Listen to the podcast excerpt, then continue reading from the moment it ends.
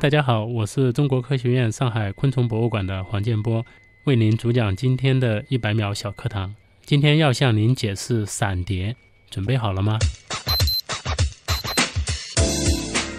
闪蝶属于鳞翅目闪蝶科的昆虫，主要分布于南美洲。由于大多数种类翅膀看上去能闪闪发光，因此而得名。闪蝶为什么能发光呢？这个我们要从蝴蝶翅膀的结构说起。人们用手捉蝴蝶的时候呢，手上经常会沾上一些粉末，这些粉末其实就是各种形状的鳞片。闪蝶之所以会闪光，主要由于其翅面排列的方式比较特殊。它的翅面呢跟其他蝴蝶不一样，在显微结构下可以看见它翅面排列是山峰状的，一棱一棱的。通过这种特殊的排列结构，造成光的折射和反射的不同，这样才呈现出这种闪光的一个效果。这种效果呢叫做物理色。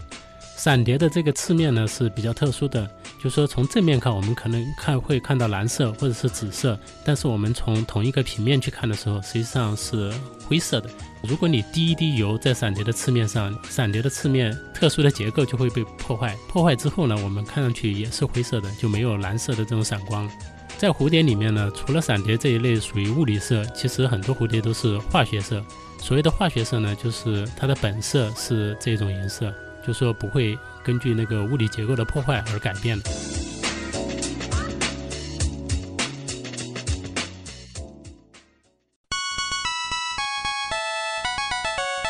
节目准备好了吗？正在将内容进行智能排列，嘉宾的情况呢？正在为您检索嘉宾的特殊喜好，不用那么详细吧？正在为您安装幽默插件，你这是在吐槽吗？正在为您更换全部文字素材，正在删除您的幽默基因，已将节目专业程度调低到百分之三十五。好了好了，马上开始节目吧。正在为您开启极客秀，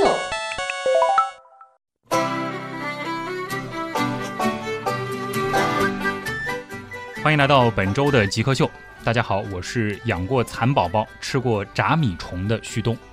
大家好，我是养过虫、捉过虫、也吃过虫的黄建波。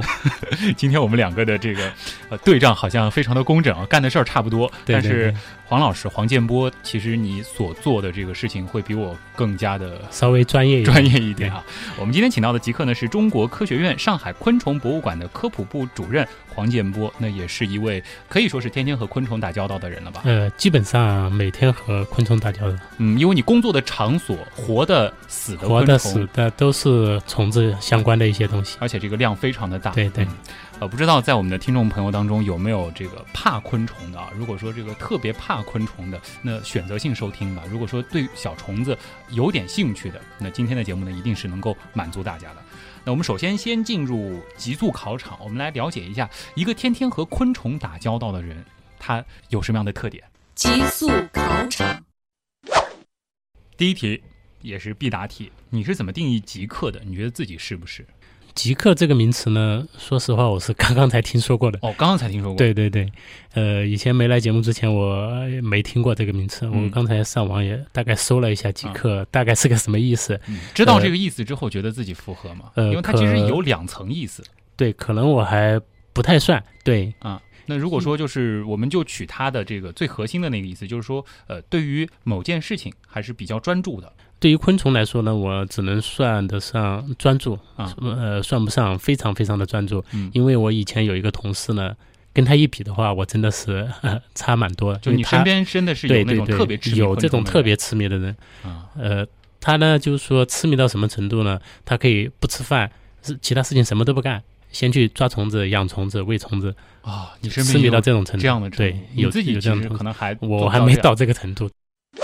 呃，那你自己这个做过的最接近极客状态的事儿有吗？也算有 嗯，呃，我记得大概是前几年我们去四川的雅安，嗯我们去抓一个昆虫，当时就说我可以称得上极客的一位同事，我跟他一块儿去的，嗯他半夜十二点多以后出去抓的虫，因为我们当时是在那个原始森林里面，啊，说实话，出去的时候什么都看不见，而且呢，呃，除了有虫子黑之外，还有其他的东西呢？呃，有啊，我跟他一块儿，就是说走出那个保护站，嗯我第一的感觉就是什么都看不见，然后静的可怕，哇！然后呢，又听到有虫子叫，还有一些鸟叫，还有一些不知道什么东西在叫。这种环境下怎么抓虫子呢？呃，因为虫子呢，它基本上是通过它的叫声嗯这样去找。因为我们当时主要是为了去找一个宗师，它叫园宗。嗯，这个虫子呢，最初不是我们国内发现的，是老外发现的。嗯，老外在那个雅安附近的一个县城旅游，旅游的时候，他发现了这啊个一个虫外子国人在中国发现对了一种虫子，发现了，然后他在他是搞昆虫的，嗯所以他在国外的一个文章上发表了这个东西，呃，认为呢这个虫子呢是宗师，就是说进化的一个源头。哦，但是我们国人没有发现，真的是蛮可悲的。嗯所以呢，我们就从他这篇文章，我们就决定自己也跑到那附近去找。啊，所以呢，我们就直接进了那个原始森林。嗯，晚上，因为这个宗师呢，他比较喜欢晚上抓，要比较近的时候才能去抓得到，嗯所以我们就。我那个同事呢，他就决定半夜十二点以后去，但是你跟着去了，呃，本来我一出去我不太敢去还是有点怕的，啊很还还是有点怕的。嗯，但是呢，我也不知道为什么，看见他走了，我也就跟着也就去了。最后成功了吗？ 找到呃这最个虫子后我了们吗抓到了，啊，真抓到这对，个真虫抓子到了，而且抓了好几头。哦，这个算是呃最早能呃就中国人抓到的这对个对对，这一类算是我们国内第一次抓到的，哦因为它可以证明这个钟是一个进化和一个演化的一个过程。让你找一种虫子给极客这个人群代言，你觉得什么比较合适，并回答为什么？我觉得可能蝴蝶或者是蛾子比较合适。是为什么呢？因为蝴蝶跟蛾子呢，它从卵，嗯卵嘛就像一个小鸡蛋一样很嗯小的，然后呢，它会自己出来，爬出来之后把卵吃掉，然后会变成毛毛虫，嗯，而且这个毛毛虫呢，很多很多种形态，嗯有一些长得奇形怪状的，有一些长得很诡异的。啊，如果你在显微结构下看的话，你会发现它身上有很多很多的刺，五颜六色的，嗯其实上看上去还，呃，显微结构看上去还可以，嗯，就说 我我们直接这样看的话，可能对有很多人些怕这个对东对西对，身啊上会起鸡皮疙瘩的。嗯但是呢，它经过一段时间，就说吃叶子，然后会结一个茧，嗯，在就说茧里面呢，它会身体会发生一系列的一些变化，然后还会羽化，嗯羽化出来后就会变成这个蛾子，嗯呃，比较漂亮，或者是漂亮的一些蝴蝶。我就感觉这整个一个生命的周期是蛮奇特的，嗯，然后你也觉得可能这种过程就蛮像一个人通过蛮努疯力狂，对 啊，嗯就是说它会变很多很多的次，而且每一次变呢，差距还蛮大的。对，无论是这个，尤其是毛毛虫到蝴对，蝶毛毛的这虫个变状蝴态，嗯蝶，这个是很难想象的一件事情。就是如果说人能够像他们这样，那就是那说它的可能性就很多。，对对对而且很多就是说毛毛虫好看的不一定这个羽化出来好看。对，这个是不一定的。啊、有的时候毛毛虫很丑，这变出蝴来的蝶这可个能蝴蝶倒蛾是子很美。就比较好看。嗯，你自己最喜欢哪种昆虫呢？我自己比较喜欢那个竹节虫，竹 节虫，对对，像树枝一样的，因为这种昆虫呢比较善于伪装。哦然后呢，我自己也养过的，嗯因为拿在手上，它还会在你胳膊上爬的，就说不咬威人吗威胁性不大， 啊，基本上没有什么威胁性。嗯，就说呢，它在你身上爬的时候，感觉还是蛮舒服的。这种算是一种就是拟态的对对昆对，虫算是拟态比较好的一种昆虫。啊，竹节虫，对，像竹竿一样的，嗯像一根树枝一样的，它是属于这个分类上呢，呃，属于竹节虫目的。哦，单独是一个目，对，单独是一个目。但是呢，它这个竹节虫目呢，下来基本上有两种形态的，嗯一种呢就是有点像这个叶片的，啊，两个方向，对，像叶片的这一类我们称为叶子虫；，嗯另外一种嘛就是标准的像竹竿的，竹竿的这种就是竹节虫。一个学树枝了，对对，一个个去学斜了叶叶子，叶片的，啊它这种是非常非常高明的一种伪装。嗯，就乍一看真的是会看不出，，对，再一看，你要么就是认为它是树枝，要么是认为是那个叶片。你自己经常到这个城市或者说乡间行走的时候，会这个去认认昆虫吗？呃，会的，而会有这个且习惯， 有这个习惯嗯，因、因为经常要带小朋友出去，就是说做夏令营，我们会抓虫、认虫嗯，或者认一些植物。所以呢，我经常出去的时候，口袋里也会揣一个纸巾管或者怎么样的。啊，就是有时候遇到一些比较特殊的虫子，我也会把它呃收集起来。你用到一个词叫紫金管，纸型管，紫形管，对，就跟我们手指差不多长，就是放虫子的对，就像一根小小的塑料管，啊。这可以放虫子的。有大概数量统计过吗？自己能够认多少种的昆虫呃，这个倒真的没有统计过，啊？反正、呃城市常见的基本上都常认得出常见的基本上认识，啊，就是说不一定知道它具体叫什么名字，嗯但至少可以大概知道它是属于哪一类，或者是接近哪个种。这个城市当中我们常说的这个什么苍蝇、蚊子啊之类的，这个你是不是打死一个蚊子还知道啊？我打死了一个伊蚊，或者我打死了一个酷蚊？呃，这个呢，就是说，呃，像我们上海而言，啊实际上最常见的就两种，嗯一种嘛就是白天的，就是花蚊子，啊就是白纹伊蚊；嗯另外一种呢就是晚上的淡色酷蚊。啊实，际上主要就是这些两种。啊苍蝇呢？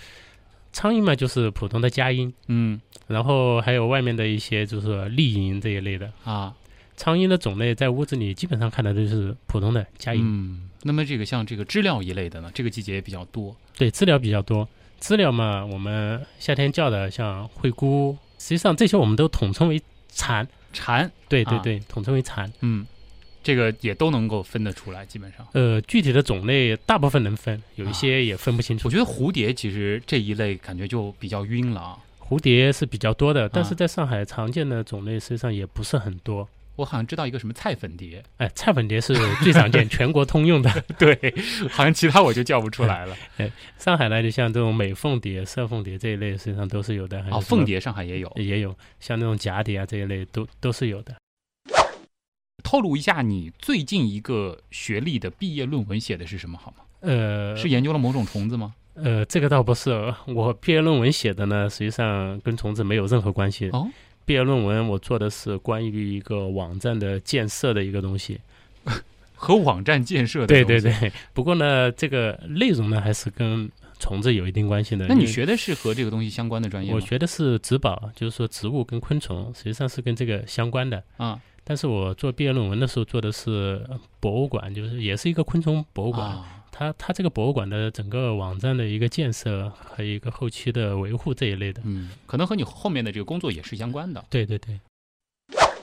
最喜欢的这个书和电影书我有时候喜欢看看这种科幻类的，啊，呃，电影也比较喜欢看科幻类科的。幻类的，对，看过这些之后呢，我发现有一个比较奇怪的一个现象，嗯就是说科幻电影里面的这种类似于外星人啊，或者是这些东西，嗯，跟我们在这个显微结构下看到的这个昆虫 非常的非常的相似。我想到了异形，还包括黑对衣对人对，，嗯你像《异形》里面那些很多就是有点像螳螂的那种外星人，嗯，好像就是以螳螂为原型这样造出来的。嗯，所以可能就是很多这个科幻作家也是在这样设想：如果说在一个其他的星球上，它的条件足够适合，昆虫占据了这个食主物链导的地最位高的点之话，后，有可能就会发展成这样。其实跟昆虫待久了，你是不是觉得就是昆虫它有很多高明的地方？有的，嗯也有些地方呢，可能比我们的人更高明一点。嗯你比如说举举一个简单的例子，我们比较讨厌的这个苍蝇，嗯国外呢有科学家做过实验，就说把我们已知的这个细菌还有病毒都把它放在这个苍蝇的体内。实际上，按照我们人来说，你放进去那么多的细菌病毒，我们肯定很快就死了。对，但是呢，做这个实验以后呢，苍蝇没死，放进去的东西全死了。它比这些东西还厉害。对，，它比这些东西还厉害。也就是说，哪怕是很强的病毒，这对对人对来对，说是就致是我命的。们人类现在已经发现的这些，包括什么埃博拉病毒，这些嗯放进去都是没用的，它都能就是说通过它自身的一个抵抗力或者是怎么样，把这个你放进去的这些东西全部都消灭掉。从抵御疾病这个角度来说，昆虫是进化到的一个高点。呃，对这个呢，现目前来说只是在苍苍蝇蝇里面啊，对，其他的昆虫还不一定。啊，也也有很多昆虫会得这种对对疾对，病的。嗯有有可能会，但是不一定有人去做过这个实验。嗯所以可能大家就在想，是不是苍蝇的这种特质能够为人所用？对，所以他们现在就是说在分析苍蝇体内的这个抗菌肽，嗯就是说如果把这个东西转化好了，可以用于我们抗癌这一类的，嗯，是比较有利的。有没有比较崇拜的人？有一个啊，就说是以前我上大学的时候，我的导师的老师， 哦，他，师祖 对对对，他是那个他叫周尧，嗯，他呢就说是世界三大昆虫学家之一，哦，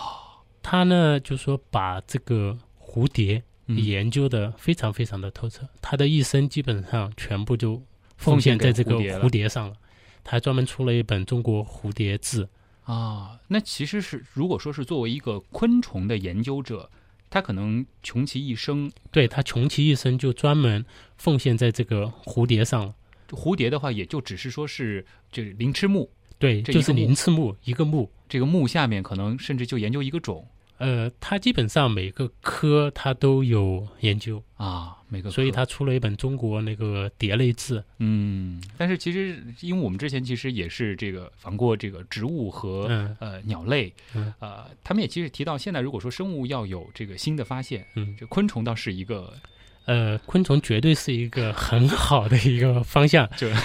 你如果说希望有一个什么以自己命名的生物，对对对，你如果想发现一个新种，嗯你找昆虫肯定是不会错的，嗯因为昆虫发这个新种很快的。嗯我记得在我上大学的时候，就说已经命名了这个新种，大概还不到一百万种，嗯大概九十多万种，而现在就是说不到十年的时间，基本上已经快一百一十万种 了。好，下一题是这样的啊，如果说让你换一个研究方向，甚至是职业，你会怎么选择？我可能会选这个仿生方面的东西，仿生对对对，仿生学，啊，因为这个呢，其实主要还是来源于昆虫这方面的一些东西。嗯因为很多仿生的东西呢，都跟昆虫有关。因为我喜欢看这种科幻类的东西，嗯因为现在的那个昆虫机器人现在是比较热的，实际上它就是仿生昆虫这样在造的。嗯，而且说这个昆虫，比如说它的这个攀爬能力啊，对呃对它的这个飞行的这种方式，对，都这很些特都别是可以值得我们去借鉴的。啊，如果说钻这个领域的话，有可能是代表这个未来一些这个新技术的发展方向。对，对，有可能是新技术的一些发展方向，但是这个东西呢，就要看应用的怎么样。比如说我们现在的昆虫机器人，嗯因为昆虫的个体比较小嘛，嗯你如果应用到这种探险呀、抢险呀、救灾呀、或者是嗯探测一些比较危险的一些环境，这些方面是很好的。嗯，但是呢，如果应用不好的话，比如说应用到军事上啊、嗯这一类，可能危害就非常非常大。建波，我知道你工作的嗯场所是上海昆虫博物馆。对，那博物馆里面其实是有很多藏品的。对对对，我知道，其实，在我们说普通人当中，也有一些昆虫爱好者，有他们可能也会收集一些呃昆虫的标本。对呃，好像有一些标本，我查了一下，好像这个价格也是能炒到非常高的一个数字的。，对对，呃，你接触过的这个比较价格高的这个标本有吗？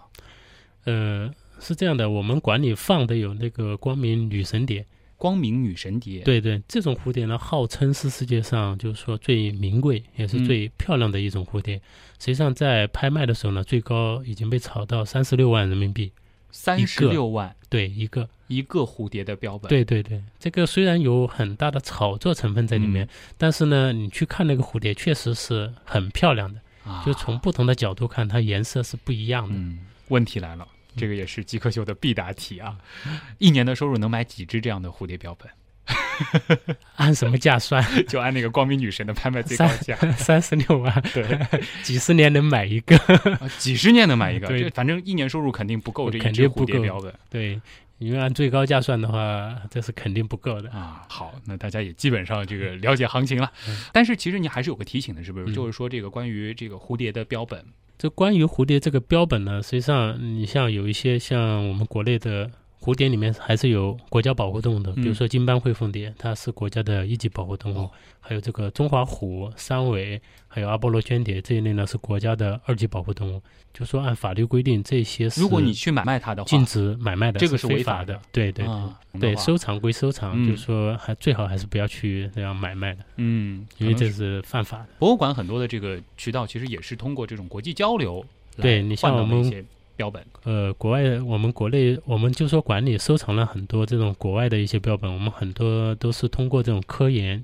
就是说交流渠道嗯这样换进来的。嗯，我们的极速考场就先聊到这儿了啊。其实简单的啊了解了一下黄建波是一个什么样的人，研究昆虫的人，跟昆虫打交道的人都有什么样的兴趣爱好。那接下来呢，我们就进入访谈的主体部分，我们一起走进昆虫世界。你心目中谁是 Jake 呢？比如说年轻时候的乔布斯，我就可以把它理解为一个 geek，然后做一些东西，然后非常拼啊。斯诺登，Facebook 那个叫什么来？Zackbook，王小川，扎克伯格。我记得那个苹果收纳了一个就是网络天才到他们公司的那人叫名字不记得了。乔布斯算吧，比尔盖茨，马化腾，有有个同学就是这个样子。我室友，他就是。呃，我觉得极客应该是身边的那些人，而不是一些很著名的人。欢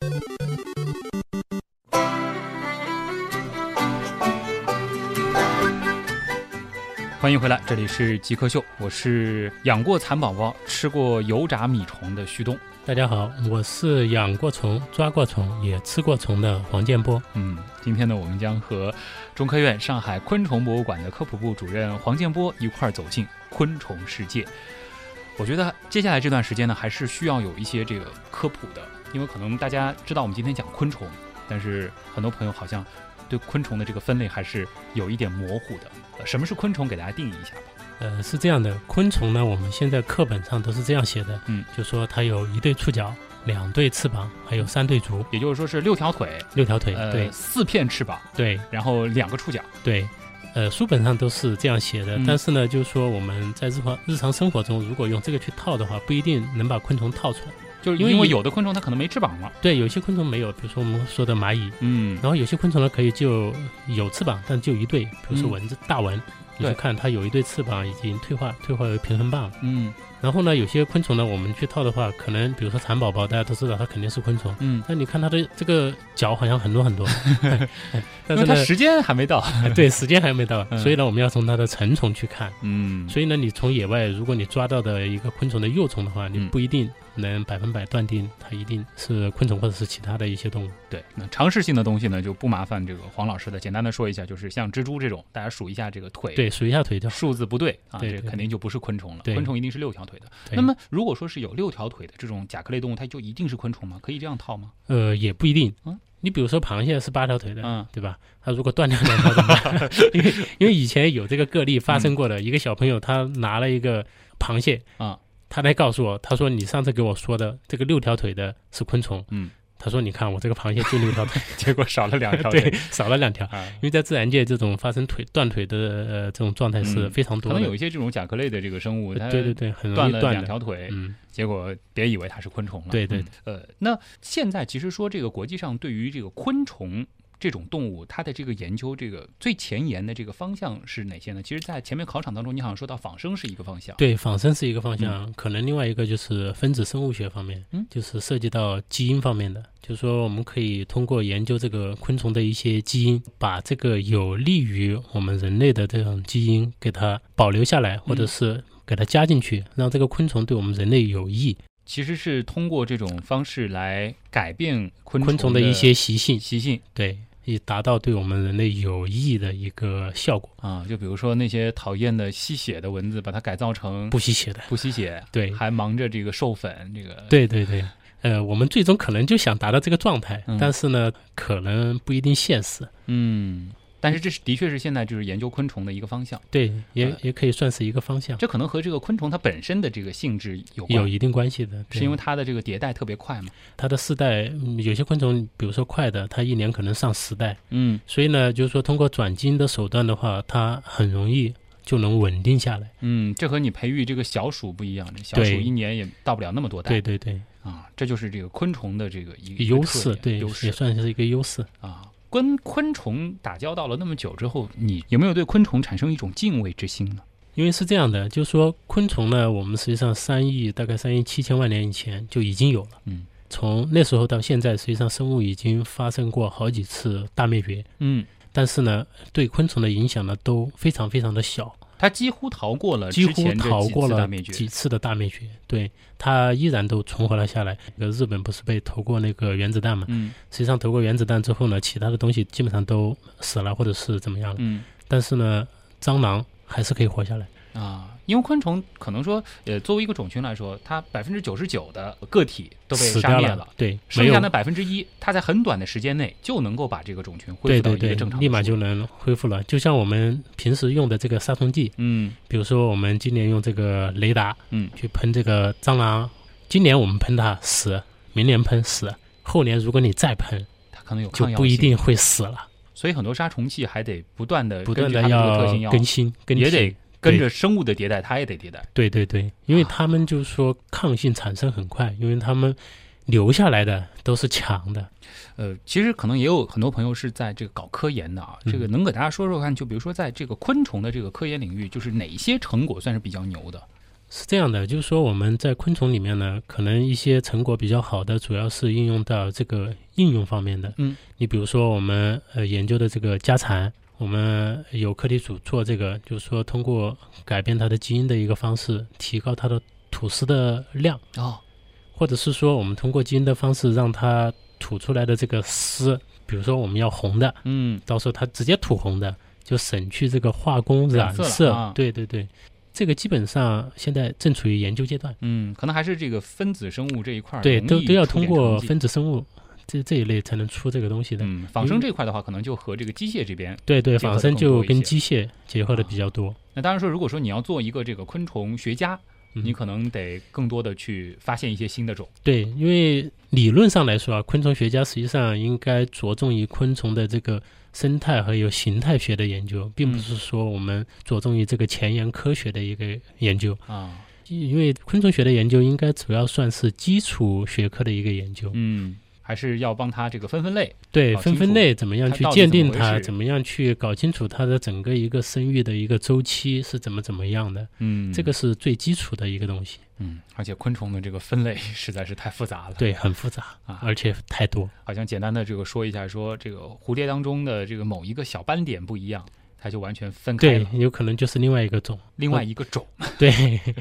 这就名字就不一样了。嗯，对，之前我们聊到这个话题的时候，还举了一个例子，就是说这个人可能脸上多一颗痣少一颗痣，对对蝴对蝶来说，人家就完全就不是一个种了，，对对就变成人和猩猩的区别对了。对对，